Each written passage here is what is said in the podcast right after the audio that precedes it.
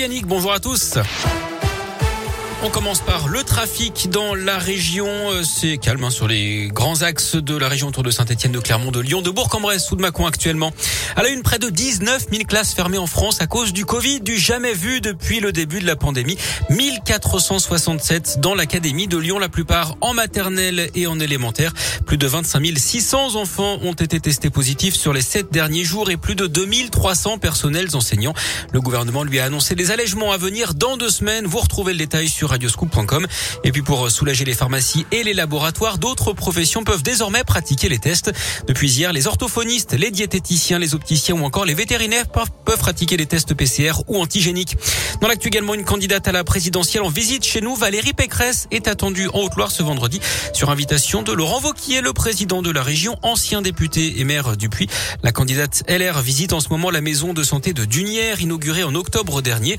Elle se rendra ensuite en début d'après-midi au Puy-en-Velay direction l'hôtel des Lumières et la cathédrale avant de participer à une réunion publique salle Jeanne d'Arc. Un peu moins de deux ans après le drame, le meurtrier de Muriel Roche a été conduit sur les lieux du crime hier. D'après le progrès, cette femme de 51 ans avait été retrouvée dans un bois isolé sur la commune de Salavre au nord du département de l'Ain. Elle avait été frappée avec un bâton à de multiples reprises au crâne, au visage et sur le thorax avant d'être poignardée au cou avec un couteau.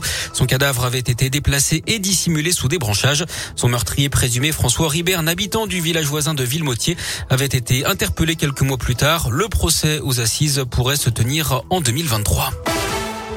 Du sport, du foot avec le 124e derby de l'histoire ce soir entre Lyon et l'AS Saint-Etienne.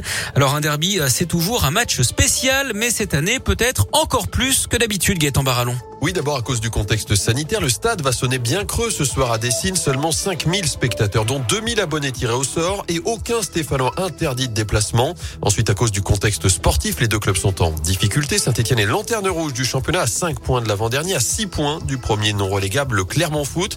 Les Verts restent même sur 6 défaites d'affilée en Ligue 1. Ils n'ont encore jamais gagné au Parc OL. Lyon, de son côté, est seulement 11e après 20 journées, bien loin du podium. Objectif affiché du début de saison.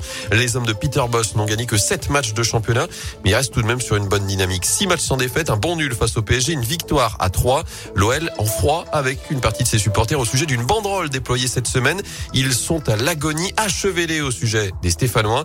Il y aura donc de l'attention à tous les étages ce soir à partir de 21h. Merci Gaëtan. OL Saint-Etienne, c'est donc ce soir à 21h à Dessine. On connaît les candidats pour être porte-drapeau de la délégation française au JO d'hiver de Pékin dans deux semaines.